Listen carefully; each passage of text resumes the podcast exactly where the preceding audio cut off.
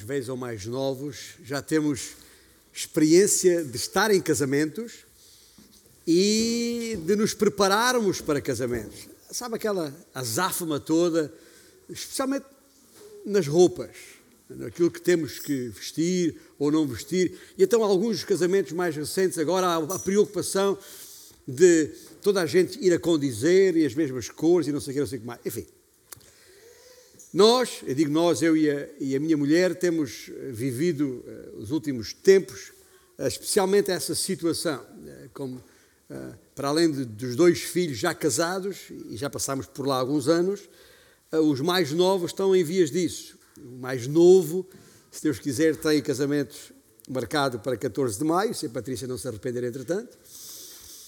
E, e, o, e, o, e ontem mesmo, ontem, antes de ontem à noite, foi, veio a público ontem, a minha filha, a minha única filha, já lhe foi colocado um anel na mão e agora estamos feios. Bom, é, é, é, é esta azáfama toda que eu estou a falar de, de, de já uh, encomendas e online vendo roupas a condizer e para aqui e para acolá. Uh, mas alguém disse, e eu vou apenas repetir, não faço a mínima ideia quem foi, mas alguém disse que podes usar as melhores roupas, mas nunca estarás bem vestido se não tiveres a tua dignidade no lugar certo. Bonito. Uma coisa para os noivos lembrarem quando chegar a hora. Dignidade é um tema recorrente na sociedade, fala-se muito na dignidade dos, dos, trabalhadores, na dignidade social. Toda a gente reclama por uma vida com dignidade, especialmente agora se fala muito dos idosos. Ah, mas o que é que é isso de dignidade? De acordo com a, Infopédia da, da Porta Editora, um dos mais comuns e simples de consultar dicionários, a língua portuguesa, a dignidade é, e passo a citar, uma qualidade moral que infunde respeito. Tem a ver com respeitabilidade, portanto, autoridade moral, modo digno de proceder, atitude nobre, a ver com nobreza, portanto. E nós temos vindo a falar nestes últimos tempos, no contexto da nossa igreja, à medida que vamos expondo a epístola que Paulo escreveu aos Efésios, e se tem uma Bíblia à mão, seja em que formato for, já pode ir abrindo ali no capítulo 4, onde ainda estamos. Mas, uh, dizia eu, temos vindo a falar, aliás, o primeiro versículo desse capítulo 4 é uh, paradigmático nesse sentido, quando Paulo nos lembra, aliás, nos suplica para que andemos de modo digno da vocação a que fomos chamados.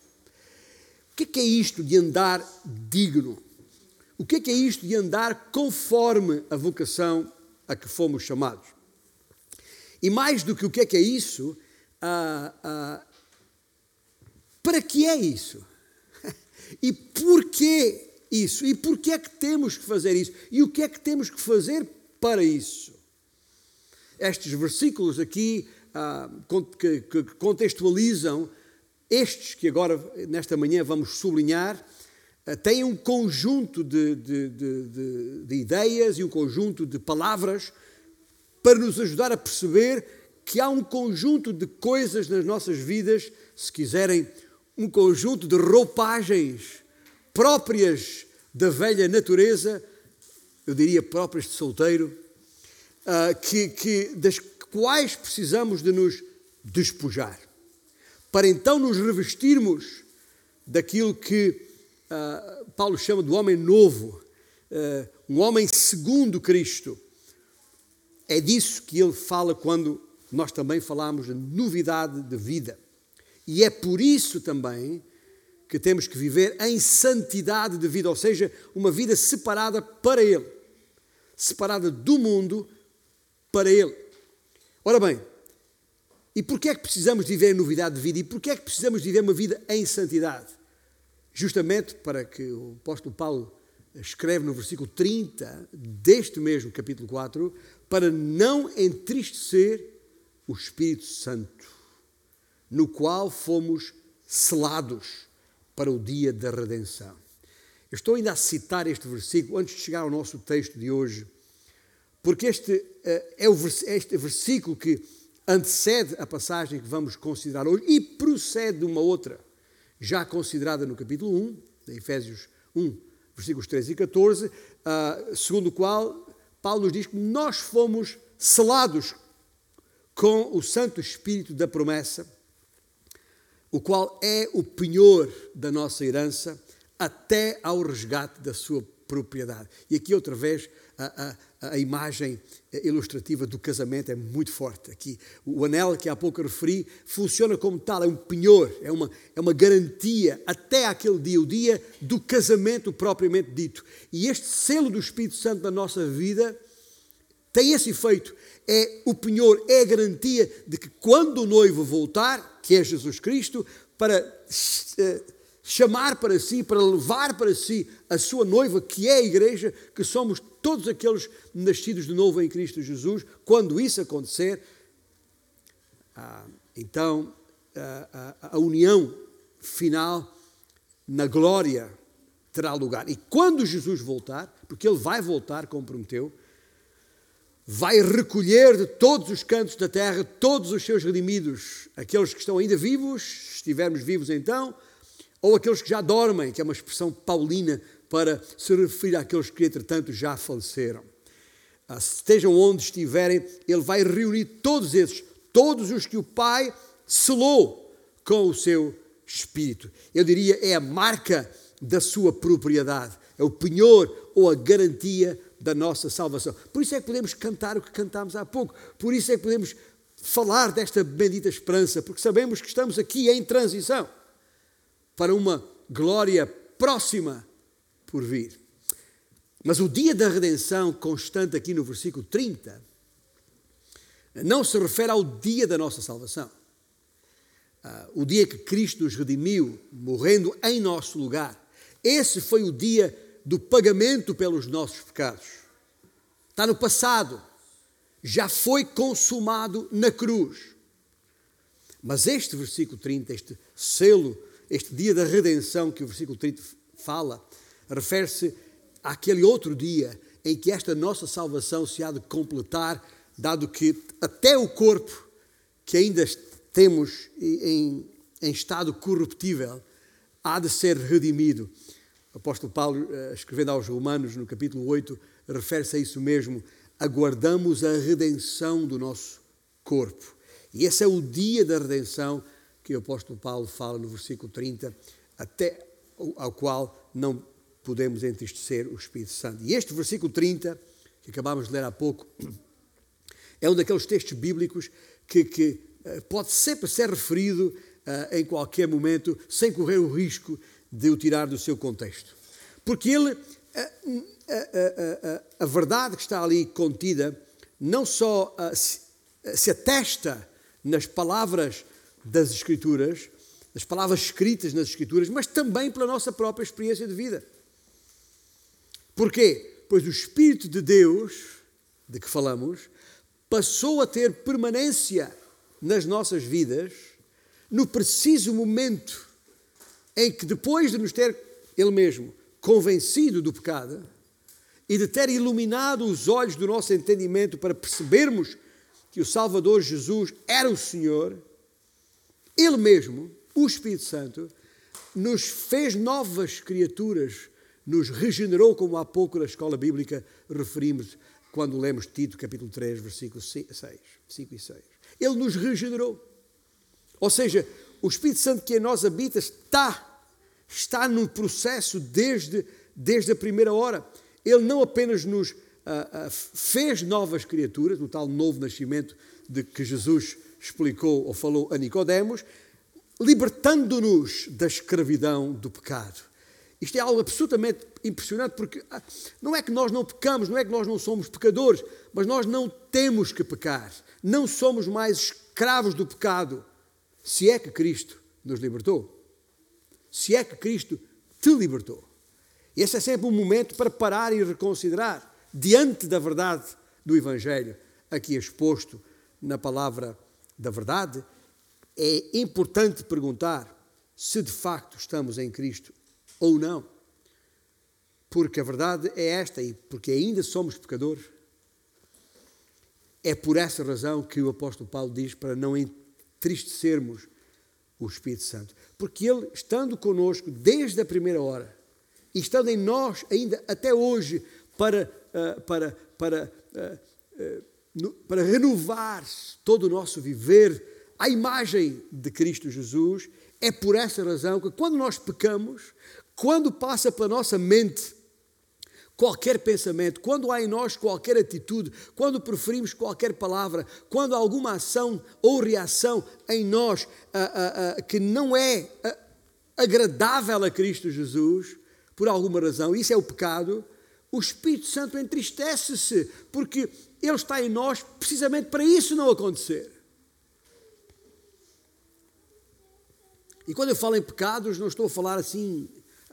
Este nosso texto é, é, tem pecados especificados, quer no, no, no, nos, naqueles que Paulo menciona nos versículos anteriores, como a mentira, a ira, o furto, a linguagem torpe, torpe enfim, como estes que vamos mencionar a seguir no, no texto que vamos ler de seguida.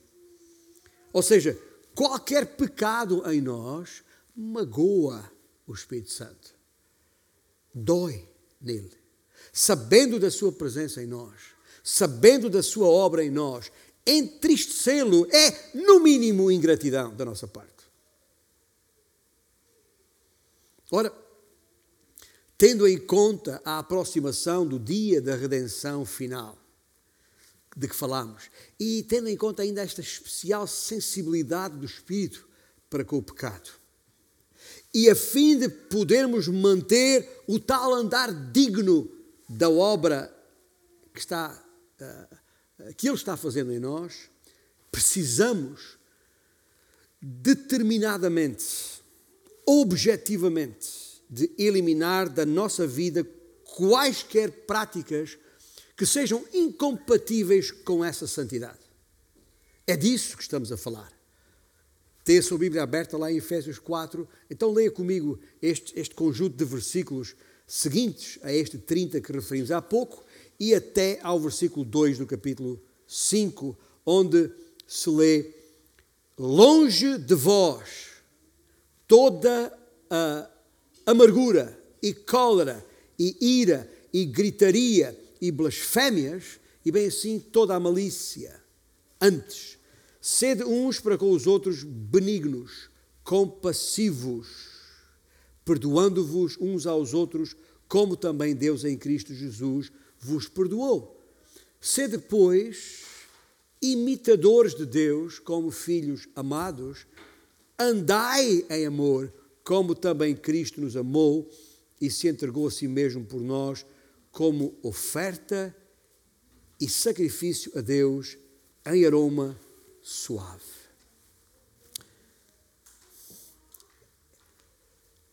Para termos uma vida compatível, consistente, coerente com a santidade daquele que nos chamou, precisamos de o imitar. É uma, uma das palavras-chave que está aqui no capítulo 5, versículo 1.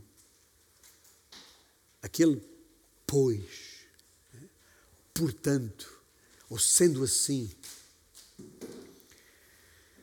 Para a nossa orientação na, na, no, no, no entendimento das Escrituras que agora acabamos de ler, a palavra do nosso Deus, queria destacar duas frases que são muito idênticas na sua construção, mas que abarcam um, um, uma, uma, uma detalhada exortação da parte do apóstolo Paulo, onde vamos nos deparar com seis hábitos de vida, eu vou chamar vícios, porque é disso que se trata, que precisamos deixar, e pelo menos três virtudes que precisamos adotar.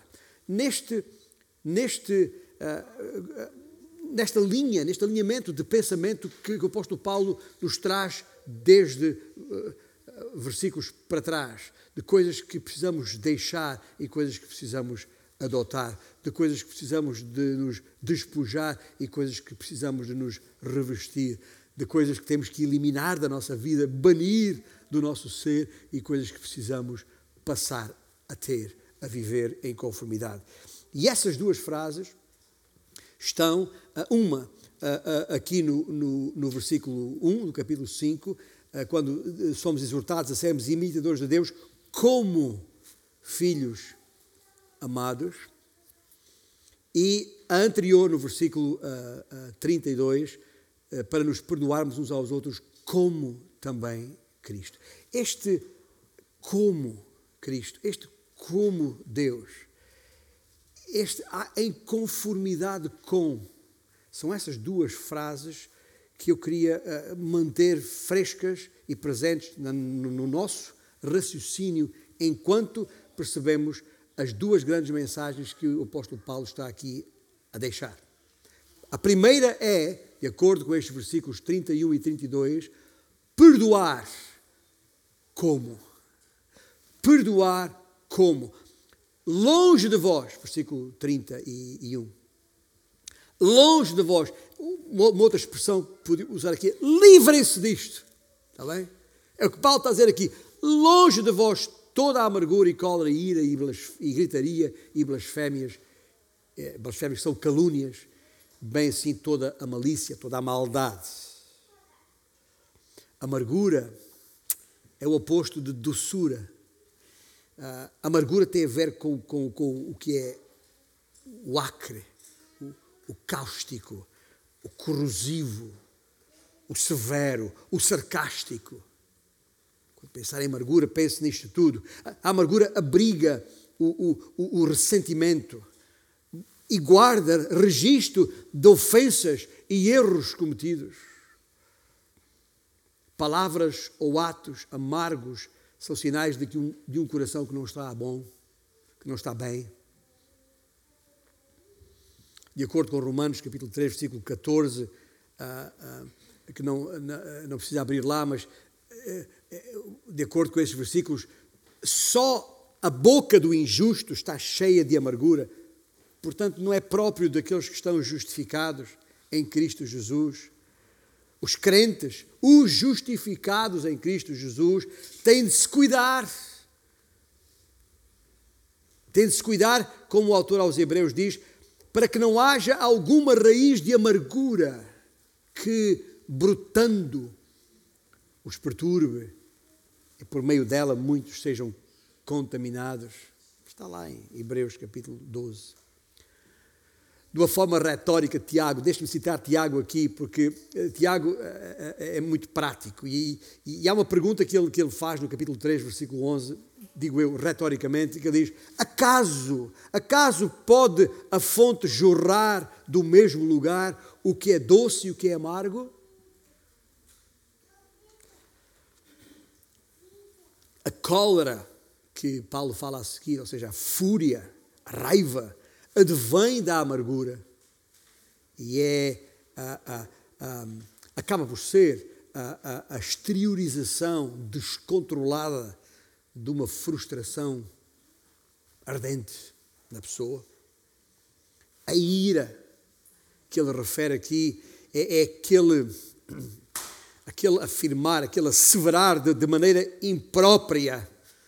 Ah, desculpa, eu vou usar aqui uma ilustração, ninguém, ninguém me interprete mal, está bem? Mas foi a, a, a, imagem que veio à minha mente enquanto estava a pensar nestas coisas e, e, e, e vou referi-la aqui, para percebermos a, a, diferença entre a, a cólera referida e a gritaria que a seguir está. Uh, quem, e quem, quem, lida com, os, com, com, cães, com cachorros, sabe o que dizer. Há, há ali um momento em, em, que há um rosnar do, do animal. Hum, rosnar. Né? Uh, e depois pode acabar em bah, ladrar mesmo. Não sou bom imitador destas coisas.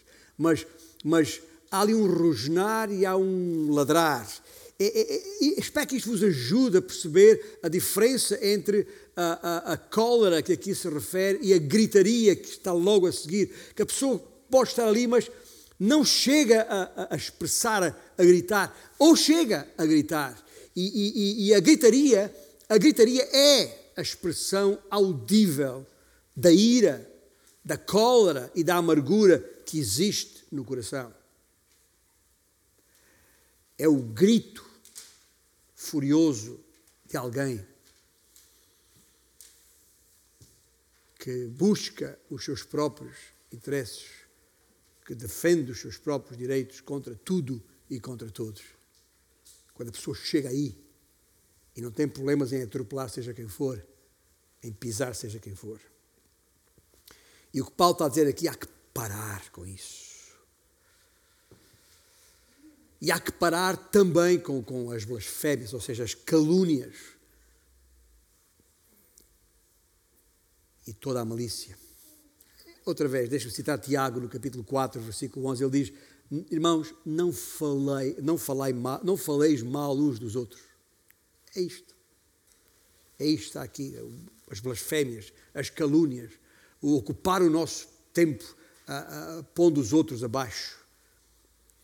Falar, mal de alguém é deixar transparecer o mal que se sente por essa pessoa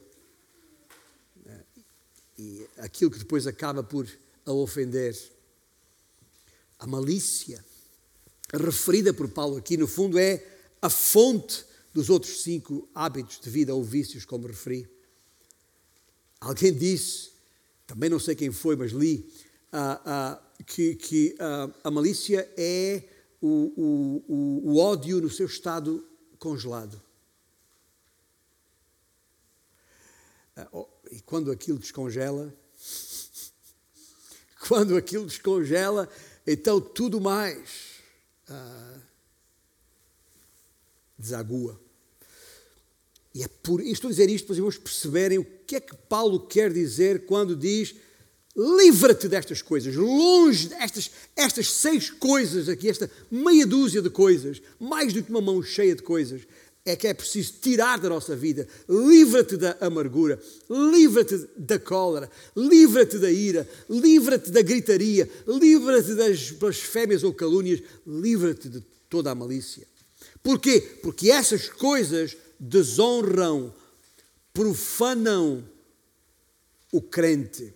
E profanam o crente porque o crente, o nosso corpo em Cristo Jesus, é templo do Espírito Santo.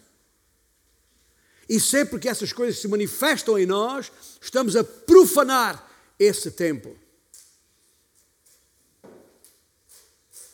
E pensar nisso ajuda-nos a perceber o que, o, que, o que os evangelhos narram quando Jesus entrou no templo e se deparou com aquele comercialismo, especialmente dos vendedores de pombas, e pagou num chicote e, e, e, e pôs aquela gente toda daqui andar, dali a andar.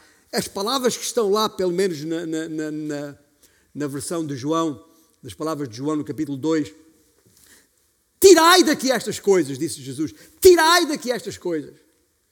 É mais ou menos aquilo que o apóstolo Paulo está a dizer-nos aqui a respeito. Tirai de nós estas coisas que profanam este templo do Espírito Santo e já que estou a falar nisto, talvez seja oportuno uma, uma, nota explicativa para uma possível confusão que algumas pessoas têm, que pode ser resultante uh, daquilo que parece ser uma contradição entre a ira referida aqui neste versículo 31 e aquela outra ira referida no versículo 26, quando Paulo diz: Irai-vos, mas não pequeis. Aquela, naquele versículo de, de, de 26, Paulo permite a ira desde que não se peque. Aqui no versículo 31 parece condená-la inequivocamente. Aliás, como Tiago faz. Já agora, Tiago, no capítulo 1, versículos 19 eh, e 20, Tiago diz o que Todo homem seja, pois, entre outras coisas, tardio para se irar. E depois acrescenta esta frase: porque a ira do homem não produz a justiça de Deus.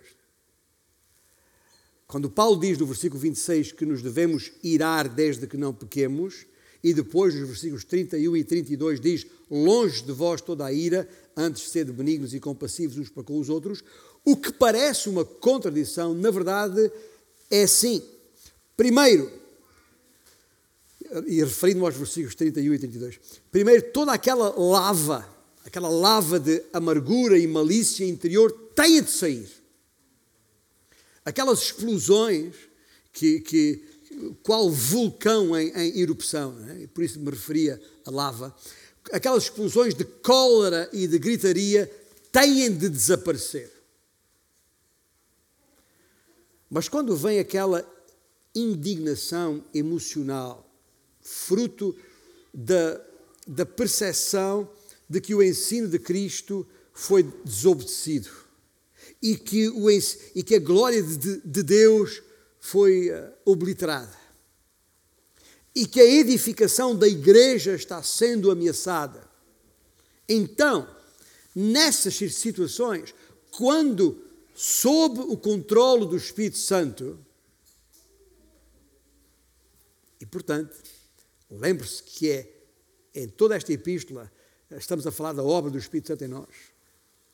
Sob o controle do Espírito Santo, diante de situações dessas que referi agora, há que fazer uma escolha. Há que tomar uma opção. Devo eu dar largas à minha ira com severidade, porque a verdade está em causa e a santidade em risco? Ou devo eu mortificar a minha ira, substituindo-a por benignidade ou bondade, ao perceber que havia demasiado eu, demasiado eu na coisa. No caminho da justiça, usando as palavras de Tiago, ambas são possíveis. E, portanto, é difícil medir com precisão qual é a extensão da benignidade do cristão. Pode ser mais estreita ou mais larga do que pensamos. Isto exige um profundo exame de nós mesmos, à luz das, das Sagradas Escrituras, com certeza, mas também levando em conta o quão enganoso é o nosso próprio coração. De acordo com o versículo 26, a ira é adequada em certas circunstâncias. Como referi há pouco, o próprio Jesus o próprio Senhor Jesus se expressou naquela situação no templo. Só que Jesus não tinha problemas de autocontrole. E eu tenho. Tu tens. E por isso, como regra, é melhor evitar a ira, é melhor fugir de, desse campo. E este nosso capítulo 4 termina com uma exortação uma exortação que, se for cultivada em nós, lembre-se, há uma expressão paulina que ele usa aos Colossenses, ao erro, para que Cristo habite ricamente em nós. É preciso cultivar Cristo, esses hábitos em nós. Esta exortação, se for bem cultivada em nós, fará desaparecer do nosso ser esses pecados que entristecem o espírito. E isto está no versículo 32. Antes, pelo contrário, sede uns para com os outros, benignos, compassivos, perdoando-vos uns aos outros, como também Cristo vos perdoou. Aqui está o primeiro dos dois pontos, das duas frases idênticas que destaquei para os irmãos entenderem, para quem me ouve nesta manhã, entender o que está aqui em causa. Perdoar como também Deus em Cristo vos perdoou. A palavra benignidade, que aqui está usada, que é a palavra de ordem, é alternativa ao resto. Sede benignos. É, tem a sua origem no latim, benignitate. E eu estou a referir a, a, a, origem da palavra no latim, porque ela, a palavra tem um significado muito interessante. A palavra no latim, literalmente, eu não estudei latim, tive que, obviamente, consultar os léxicos e, os, e o, o, dicionário etimológico que tenho lá em casa. Mas no latim, a palavra benignitate significa bem-nascido. Bem-nascido. É uma expressão que usamos às vezes das pessoas. A pessoa, a pessoa nasceu, nasceu bem, nasceu é de boas famílias, enfim. Bem-nascido. E, e agora, o nosso povo diz que quem torto nasce, tarde ou nunca se endireita. Tarde ou nunca. Mas o povo, mesmo o povo, também diz mais vale tarde do que nunca. E nós aqui, diante desta situação, podemos afirmar, uma vez em Cristo Jesus, de que ainda que tarde, ainda que tenha, ainda que tarde esta mudança acontecer na sua vida, na minha vida, ainda assim mais vale tarde do que nunca. É preciso ir por aí.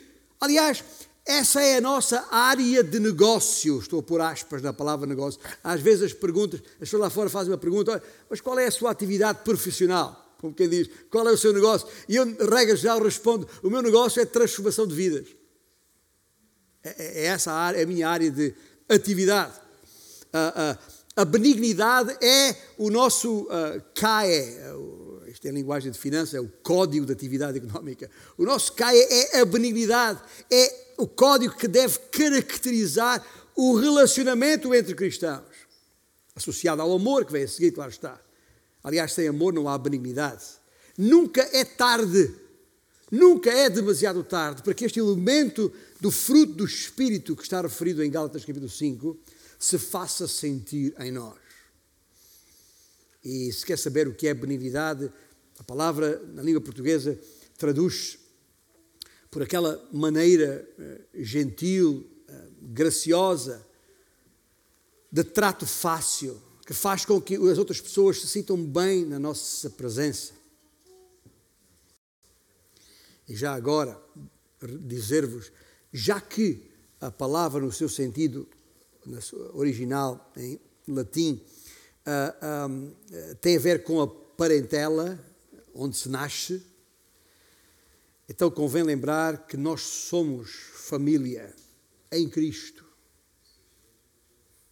nascidos de novo em Cristo Jesus. E se somos nascidos de novo em Cristo Jesus, somos bem nascidos. Benignos temos de ser. Espero que isto faça sentido. Eu digo isto porque, se não conseguimos tratar bem os nossos parentes, então e dá para perceber, dá para perceber que temos alguma dificuldade em expressar essa benignidade e compaixão que estão associadas neste versículo, uh, mesmo até com os nossos irmãos, mesmo com os da nossa parentela em Cristo Jesus. E convém perceber que a, a, a benignidade cristã, assim chamada, não é uma mera mudança comportamental. É uma mudança interna, interior do coração. Por isso é que a palavra compassivo está associada à, benignidade, a, benignos aqui. Porque sede uns para com os outros benignos, compassivos, porque a benignidade cristã é compassiva. Se no exterior da pessoa as suas maneiras são mansas e amáveis, mas no interior há um coração duro, isso não é benignidade. É, é uma máscara. A ideia por detrás de compassivos é, é, é, quando se tem um coração sensível, que se move, que se comove facilmente. Como a nossa pele, quando a nossa pele é fina, não é preciso muito para sentir a dor da picada ou da pancada. E assim é um coração compassivo, é, é fácil rapidamente afetável, afetado. Ora, Onde é que a benignidade, esta é a questão fundamental aqui para perceber, onde é que a benignidade e a compaixão acham, encontram expressão? No perdão. Exatamente no perdão. Perdoando-vos uns aos outros, como também Deus em Cristo vos perdoou. O perdão de Deus é o nosso grande exemplo, é o padrão. Escuta, Nada há de mais odioso e feio do que aquilo que à partida nos separa de Deus. Chama-se pecado. Mas ainda assim, quando nos achegamos a Deus para a remissão dos nossos pecados, através da obra que Cristo realizou no Calvário, ainda assim, Ele nos perdoa. e limpa. É como se esses pecados nunca tivessem sido, nunca tivessem existido.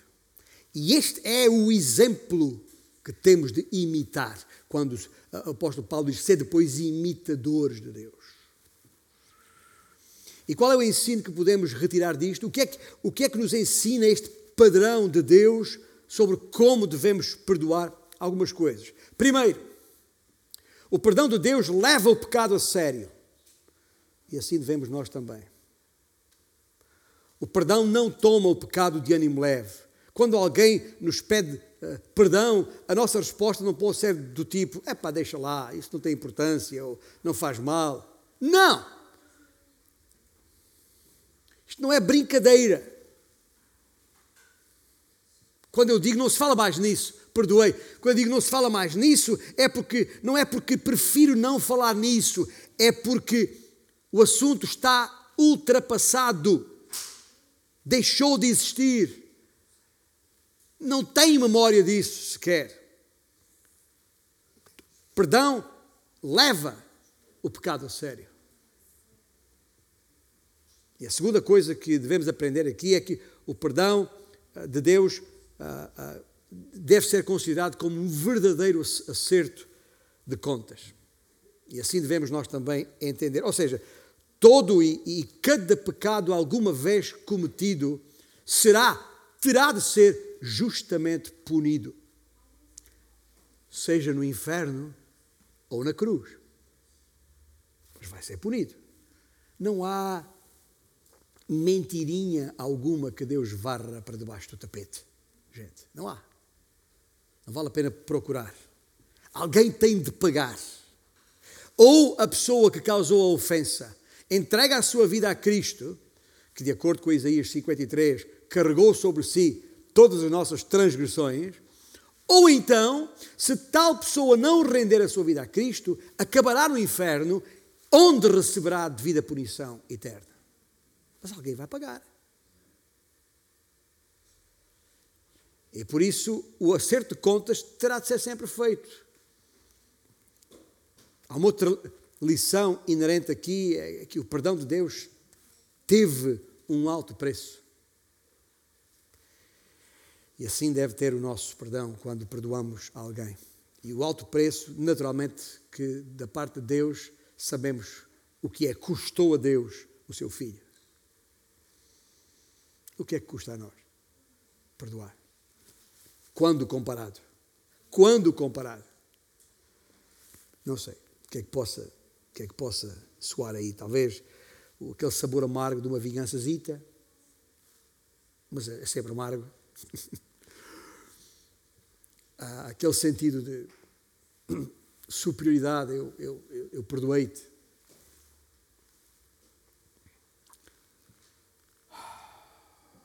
Isso é orgulho agora ou, enfim, seja lá o que for, é incomparável com aquilo que custou a Deus perdoar-nos.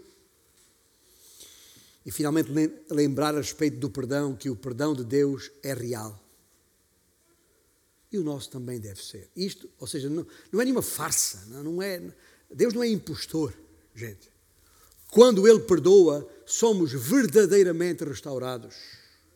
Nada fica guardado para memória futura para depois fazer chantagem. Ah, lembras-te quando eu e tal? Olha, mas olha aqui. Isso não é perdão, de todo.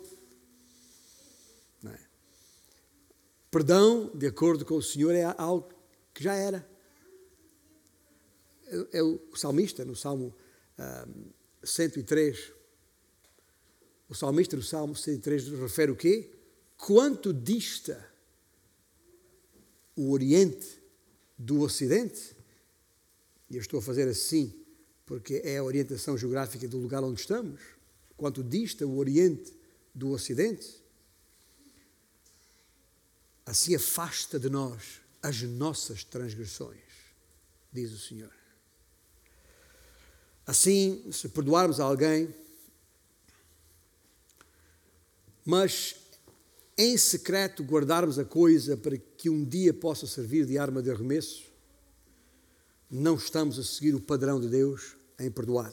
Porque imitar o Pai, para imitar o Pai, como nós queremos imitar o Pai, é preciso perdoar como o Pai. Perdoar como é a primeira grande uh, mensagem a lembrar aqui nesta manhã. A outra vem nos versículos seguintes, versículos 1 e 2 do capítulo 5. Amar como? Perdoar como? Amar como? Quando a Bíblia foi originalmente escrita, eu digo isto aqui, tenho que dizer capítulo 5, versículo 1 e 2, porque ajuda a localizar a, a, leitura, mas acho que é importante referir uma coisa neste contexto. Quando a Bíblia foi originalmente escrita, não tinha esta divisão em capítulos e versículos que nós conhecemos. Estávamos para aí aonde? Não sabemos ao certo, ali na, nas primeiras décadas do século XIII, quando um clérigo inglês, um tal de uh, Stephen um, Langton, uh, decidiu facilitar a vida dos estudiosos da, da, Bíblia e a nossa já agora, publicando uma versão da Vulgata, que a Vulgata é a Bíblia em latim, com a divisão dos capítulos tal como temos hoje. Só que e já agora é importante lembrar que nessa época era tudo manuscrito. Gutenberg só vem depois, né? já no século XVI. Mas uh, uh, era tudo escrito. E, portanto, é, é, é, acontece que essa divisão feita por este homem uh, nem sempre é adequada à real separação das ideias, dos pensamentos, dos parágrafos, tal como no original foram escritos. E aqui este é um desses casos infelizes que eu tenho que referir aqui pois a exortação do capítulo 5 está plenamente e definitivamente associada aos versículos que o precedem.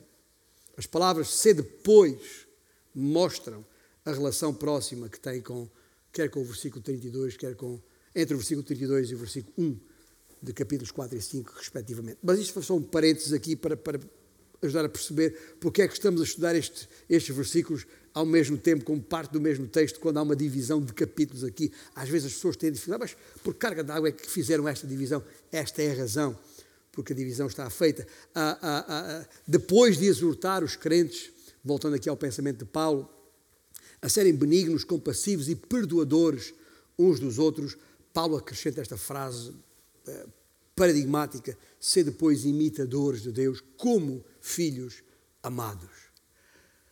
Como filhos amados. Imitar, gente. Imitar significa uh, duplicar, replicar, personificar. As crianças aprendem por imitação. Sabemos disso, quem tem crianças. E é este o método que Deus escolheu. E já agora, espero que ninguém tenha dúvidas sobre uh, uh, o, o, nível de capacidade de educação que o nosso Deus tem. Um, e este pedido de, de uh, imitação é exclusivo para nós que estamos em Cristo Jesus. Quer dizer com isto é que é inútil pedir a um não discípulo de Cristo para seguir os passos do Mestre. É inútil. Ele não terá essa capacidade. O povo, eu estou a citar o povo mais uma vez, várias vezes, o povo diz tal pai, tal filho. É disto que estamos a falar aqui. Quando Deus nos salvou, Ele nos regenerou segundo a sua natureza pelo que espera que sigamos o seu padrão e hábitos de vida. Algo que o apóstolo Pedro lembrou de maneira uh, claríssima, estou a falar na, no primeiro capítulo da sua primeira epístola, nos versículos uh, 14, 15 e 16, quando Paulo diz: Como filhos da obediência, não vos amoldeis às paixões que tinhais anteriormente na vossa ignorância. Parece Paulo a falar, não parece? Mas é Pedro. Pelo contrário, segundo é santo aquele que vos chamou, tornai-vos santos também vós mesmos, em todo o vosso procedimento, porque escrito está, e está lá, basta ver o livro de Levítico, capítulo 14, e também no capítulo 19, sede santos, porque eu sou santo, diz o Senhor. Tal pai, tal filho. Mais uma vez vos lembro que aquilo que, que, que, de que isto é um processo, o tal PREC, o tal que vos tenho falado tantas vezes, o tal processo de renovação, de restauração em curso. É uma autêntica metamorfose. Aliás, esta é rigorosamente a palavra que o apóstolo Paulo usa em Romanos 12, 2, mas transformai-vos pela renovação da vossa mente, do vosso entendimento. Este transformai-vos, a palavra grega metaformos, que é a nossa palavra metamorfose, não é de um dia para o outro. A salvação é, acontece num momento só. Mas este processo de santificação, de amadurecimento em Cristo Jesus, é um processo uh, por fases metamorfos. E é preciso perceber isto, uh, tal como o apóstolo. Aliás, é Paulo também que tem na, segunda epístola aos Coríntios, capítulo uh, ah, 3, é quando ele diz uh, que somos transformados de glória em glória. A ideia de, faseadamente, em, em processo, na sua própria imagem. Ouça isto. Paulo escreve: Como pelo Senhor. Quem? O Espírito. É o Espírito que faz esta obra em nós. E dado que este é o mandamento de Deus, nós podemos estar certos, podemos estar absolutamente seguros de que Ele proverá a graça e o poder, a força necessária para que consigamos isso. Não estamos sozinhos todo o plano de redenção, todo o plano da, da nossa redenção, da, da restauração da nossa comunhão com Deus, tem este propósito, como Paulo escreveu, por exemplo, aos Tessalonicenses, a primeira epístola, capítulo 4, versículo 7, porquanto Deus não nos chamou para a impureza, as tais coisas que temos que sair de nós, e sim para a santificação. E na segunda epístola a Timóteo, capítulo 1, versículo 9, diz: Ele que nos salvou e nos chamou com santa vocação. Não podia ser mais claro do que isto.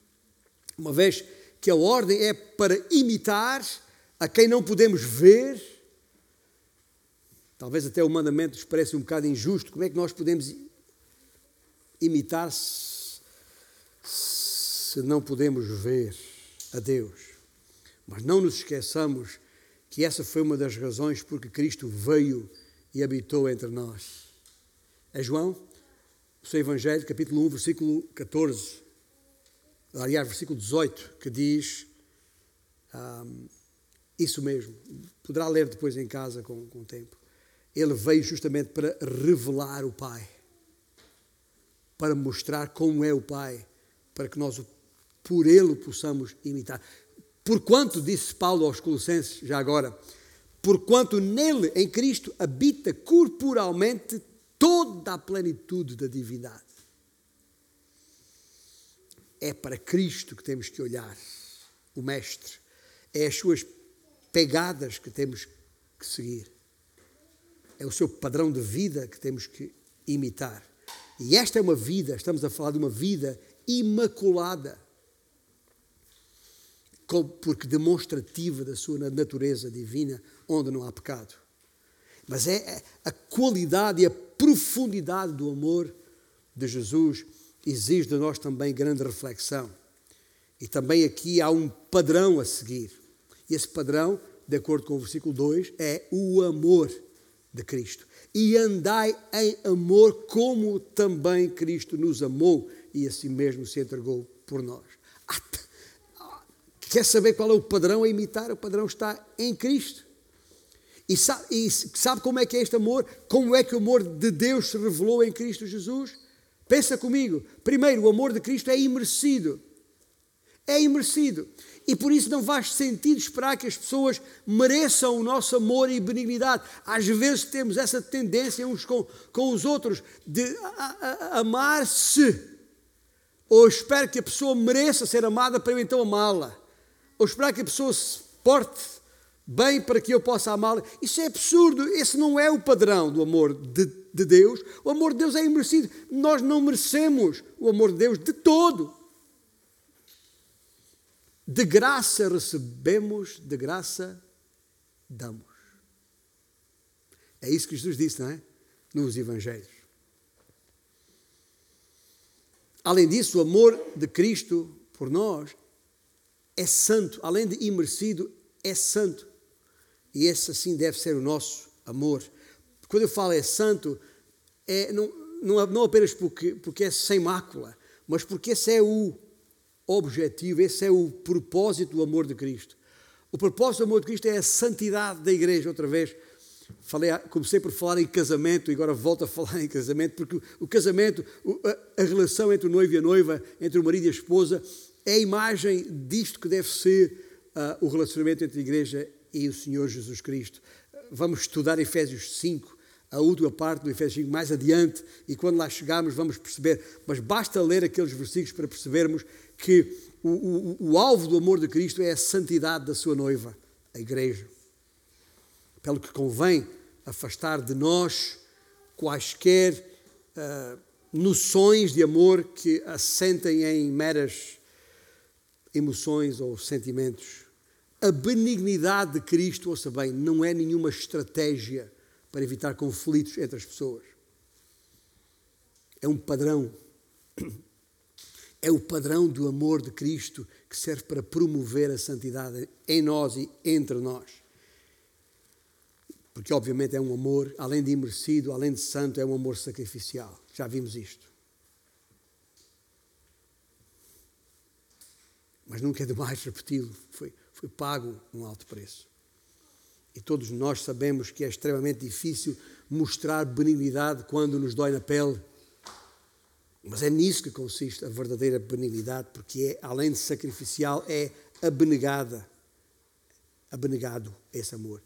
Não, não sou eu que estou em causa, mas o meu irmão, o meu próximo. Para encerrar eh, esta mensagem que espero da parte do Senhor para, para, a igreja, ao falar-vos disto, que é o autêntico milagre da graça, é o fruto do Espírito que estamos a falar aqui, se o Espírito de Deus não habitar em nós, tudo isto que aqui falamos é mera letra. Porque isto não é natural em nós, gente. Isto não é natural em nós. Tem que ser uma ação, uma obra sobrenatural.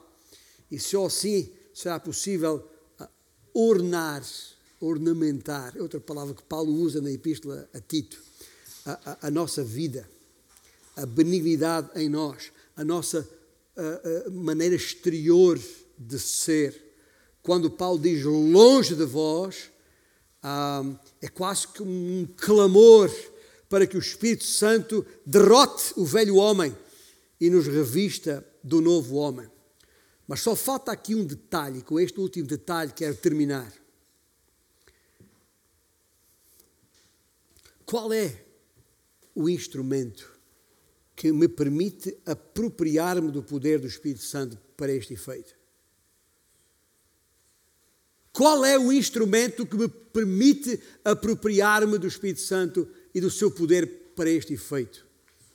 A resposta é muito simples. É uma palavrinha só e com duas letrinhas apenas: fé. Fé. É nos canais da fé que o Espírito Santo flui, corre, ou como alguns gostam de dizer, se move.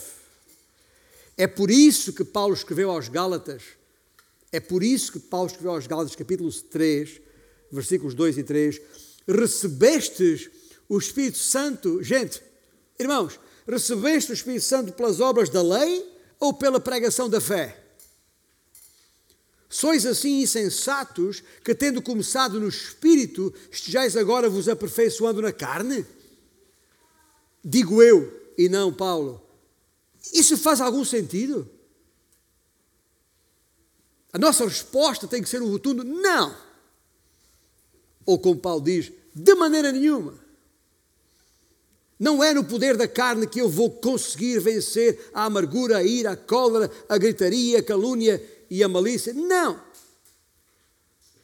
Eu espero que o Espírito Santo produza esse fruto em mim. Como? Como é que eu faço isso? Da mesma maneira que fiz no princípio para o receber. Como é que o Espírito Santo entrou em mim? Por meio da fé. Ou foi ou não foi?